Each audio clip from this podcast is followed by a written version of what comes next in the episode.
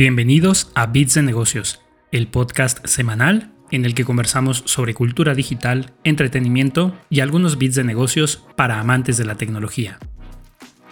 Esta semana estamos alcanzando nuestro decimoquinto episodio y como ya te habrás dado cuenta por el título del mismo, será el episodio final de la primera temporada de este podcast.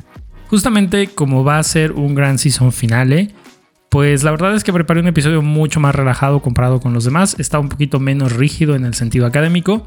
Naturalmente no faltarán los bits de tecnología ni el bit de negocios, que en este caso es excede las expectativas de tu cliente, pero si quieres saber cuál es ese pero, quédate hasta el final. Arrancamos.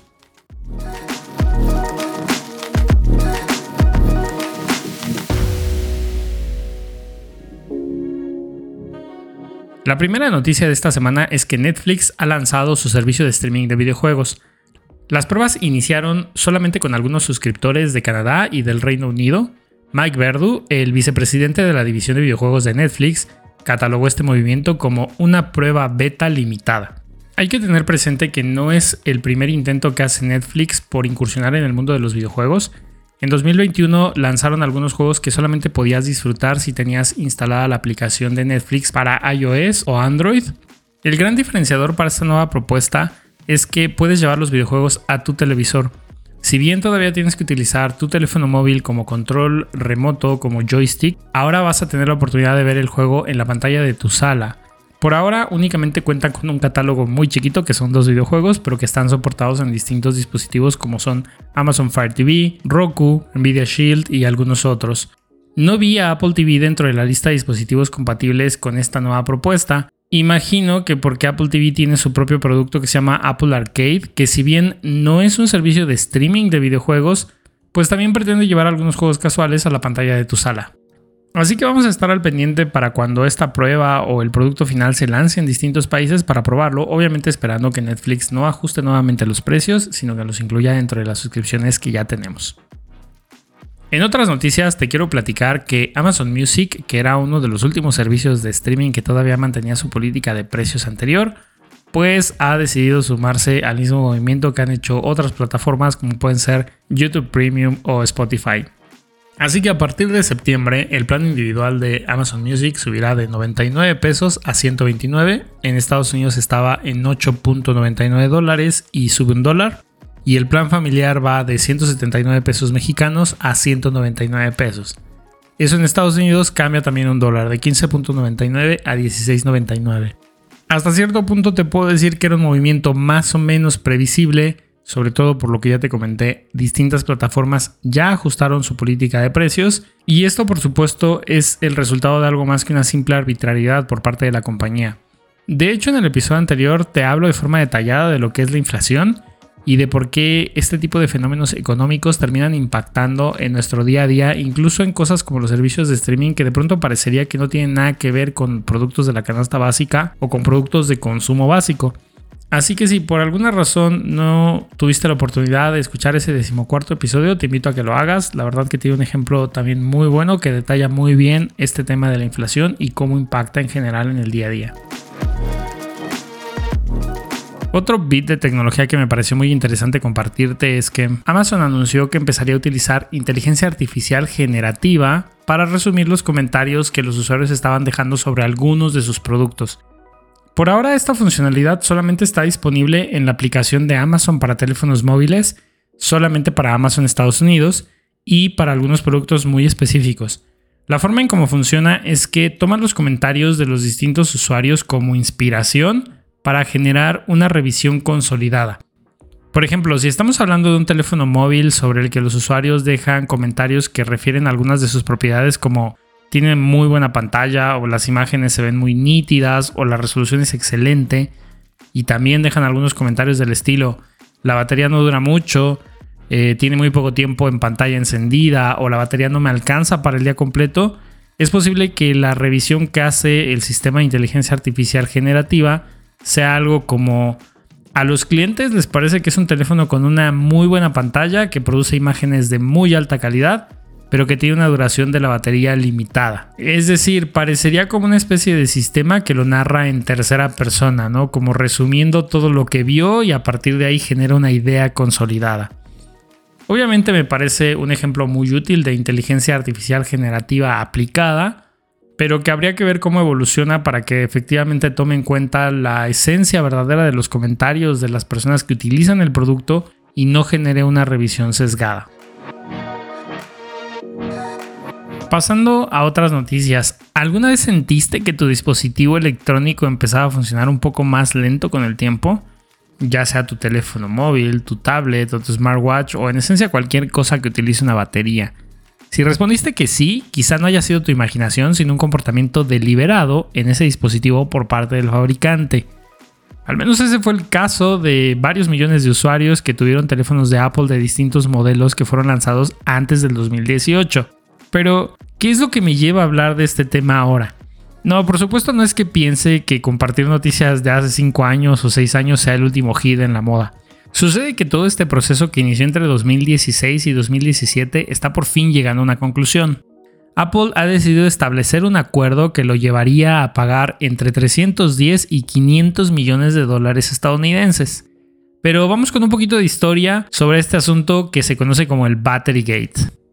Hacia finales del 2016, algunos usuarios empezaron a reportar que sus iPhone estaban sufriendo apagones inesperados. Por ejemplo, cuando intentaban abrir alguna aplicación con un nivel de batería relativamente bajo, y por bajo me refiero a que eran niveles cercanos al 30%, el teléfono sufría un apagón inesperado. Apple respondió indicando que el problema solamente afectaba a un número muy limitado de usuarios y un tiempo después liberaron una actualización del sistema operativo que efectivamente resolvía la mayoría de los problemas. La situación se complicó más cuando en 2017 algunos usuarios se dieron cuenta que la última actualización del sistema operativo estaba degradando el desempeño de sus dispositivos. La cosa cobró aún más temperatura cuando un usuario en Reddit publicó que el desempeño de su teléfono se había degradado significativamente pero que al reemplazar la batería del equipo había logrado que nuevamente funcionara tan responsivo como el primer día. Conforme ese post de Reddit empezó a ganar visibilidad, más y más usuarios se sintieron defraudados y algunos incluso iniciaron acciones legales contra la compañía de la manzana. En enero del 2018, Apple incluso ofreció un descuento considerable en su programa de reemplazo de baterías. El costo original en ese momento era de 79 dólares pero la compañía ofreció hacer el cambio de la batería de tu teléfono, de tu iPhone, por solamente 29 dólares siempre que la hicieras en cualquier momento del 2018.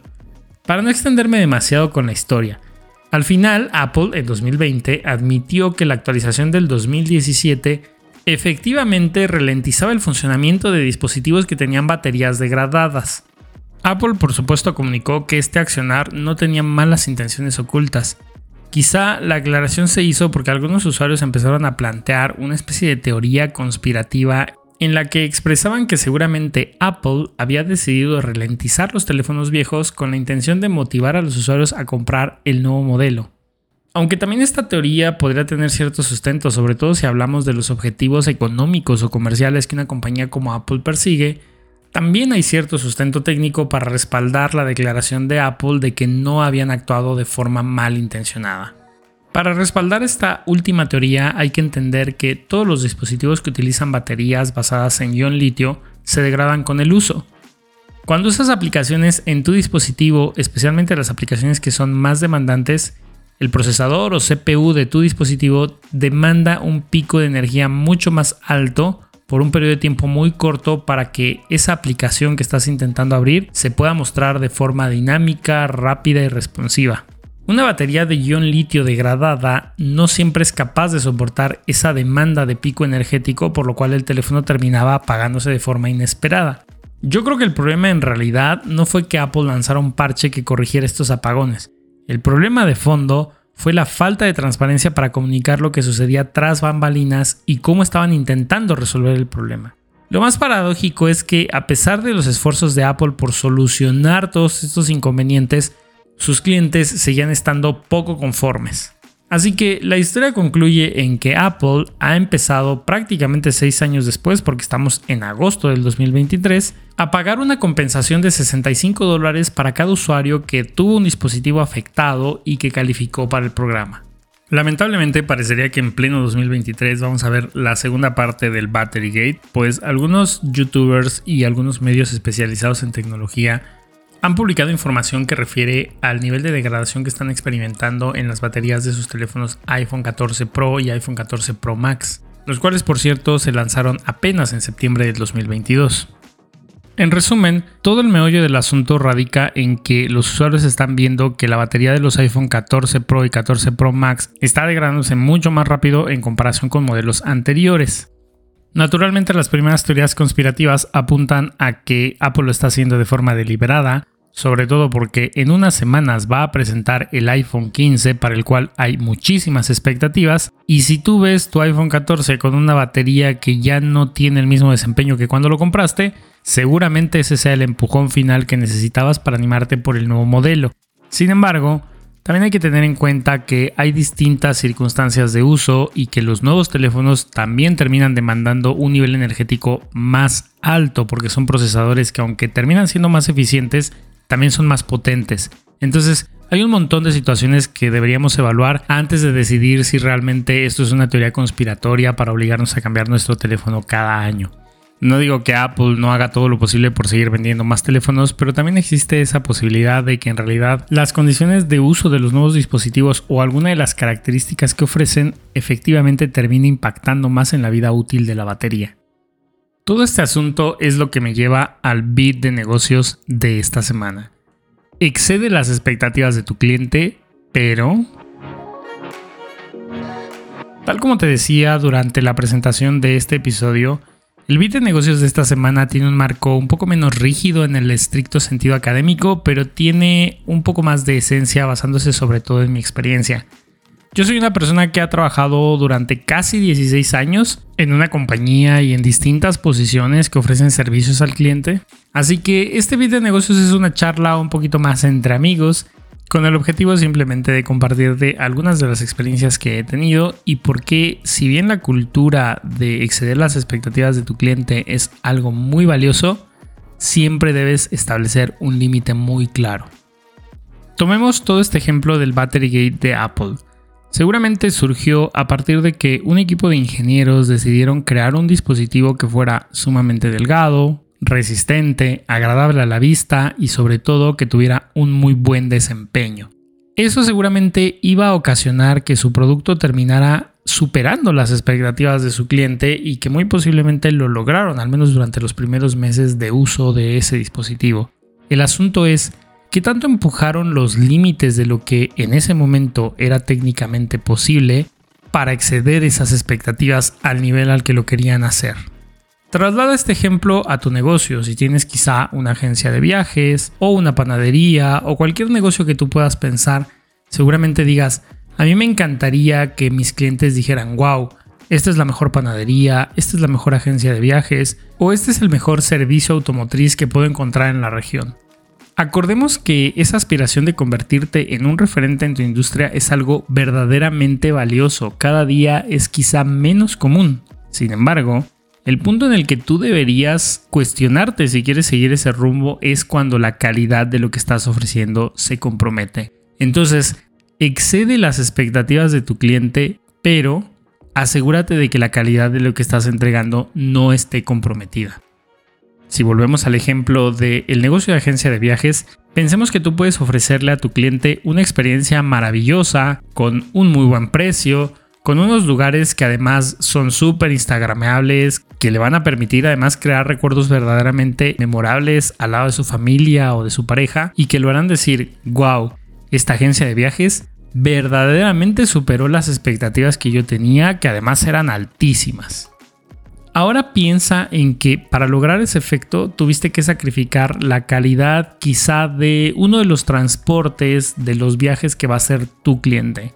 Pensemos que en lugar de colocarlo en una camioneta cómoda, con un chofer amable, que además le permite elegir la temperatura del aire acondicionado y la música que quiere escuchar, pensemos por un momento que lo trasladaste en una camioneta que no es tan cómoda, que podría tener problemas mecánicos, lo que implicaría que tu cliente se quedaría parado a mitad de la nada y que además no tiene aire acondicionado y el chofer es muy poco amable. Es más, ni siquiera está interesado en hacer plática con la gente que está llevando a su destino. En ese escenario quizá tú me digas, Jonathan, es que mi intención era llevar a mi cliente a los lugares más lindos con el costo más bajo posible, porque eso es lo que realmente iba a exceder sus expectativas. Sin embargo, yo te invitaría a la reflexión. ¿Realmente llevarlo a conocer los lugares más lindos con un costo tan bajo justifica el que lo expongas a un viaje que podría ser sumamente inseguro, cansado o tedioso? Este concepto debería aplicar sin importar si tu negocio es, como lo mencioné, una agencia de viajes, una panadería, un lugar de venta de comida o incluso un servicio de clases o asesoría en línea. Si tú decides exceder las expectativas de tu cliente a costa de absolutamente todo, existe una probabilidad de que sacrifiques la calidad de lo que le estás dando. Si llega a darse ese escenario y tu cliente desafortunadamente experimenta una situación que no es del todo de su agrado, tú vas a tener que hacer un esfuerzo quizá dos o tres veces mayor que el que inicialmente tenías que hacer para terminar excediendo las expectativas de ese cliente. Y aún así existe la posibilidad de que a pesar de tus esfuerzos que pudieron generar un impacto en ventas o en el margen de la ganancia, tu cliente termine estando insatisfecho. Eso por supuesto es la peor experiencia para los dos. Para ti, porque como un proveedor de servicio terminas agotado haciendo absolutamente todo lo que se te ocurría para de todas maneras terminar con un cliente insatisfecho. Y para tu cliente, que termina de alguna forma sintiéndose defraudado o como que la promesa que tú le habías hecho originalmente no fue cumplida. Si regresamos de vuelta a este ejemplo del iPhone, quizá todo el problema se originó porque un grupo de ingenieros dijeron, vamos a hacer un procesador que sea súper potente. Sí, pero vamos a colocarlo en un teléfono que además de que sea lindo, sea súper delgado y además tenga una batería que como es pequeña se cargue muy muy rápido. Pero todos esos sacrificios que en realidad la compañía estaba haciendo pensando en su cliente terminaron convirtiéndose en boomerangs que los golpearon en la cabeza porque finalmente ellos querían darle potencia a su usuario, pero la tecnología de las baterías todavía no había alcanzado a la tecnología del poder de procesamiento. Entonces, ¿Qué pasa si en lugar de hacer un procesador tan pero tan potente que termine excediendo las expectativas de tu cliente, haces un procesador que tenga el 80% de toda esa potencia bruta? Muy posiblemente seguiría siendo un muy buen procesador, quizá no tan rápido como lo habías concebido originalmente, pero que no generaba el riesgo de sobrepasar la capacidad de la batería. Como conclusión te puedo decir, siempre que estés pensando en hacer algo que le huele la cabeza a todos tus clientes, asegúrate de que es técnica y humanamente posible, para que de esa forma no te coloques tú mismo en aprietos que después te lleven a hacer un esfuerzo sostenido muy alto que a veces de todas maneras no termina en un cliente satisfecho.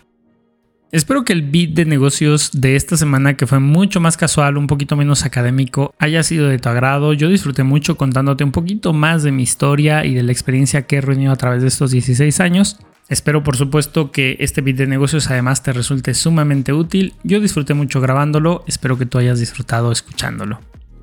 Como te decía anteriormente, este episodio es el cierre de la primera temporada. Voy a tomarme algunos días para descansar un poco, para generar nuevas ideas y para traerte nuevas sorpresas. Espero de verdad que hayas disfrutado muchísimo este episodio y que esta experiencia que te compartí también te resulte útil para tu propia visión de negocios. Nos escuchamos en algunas semanas con más y mejores bits de negocios. Hasta pronto.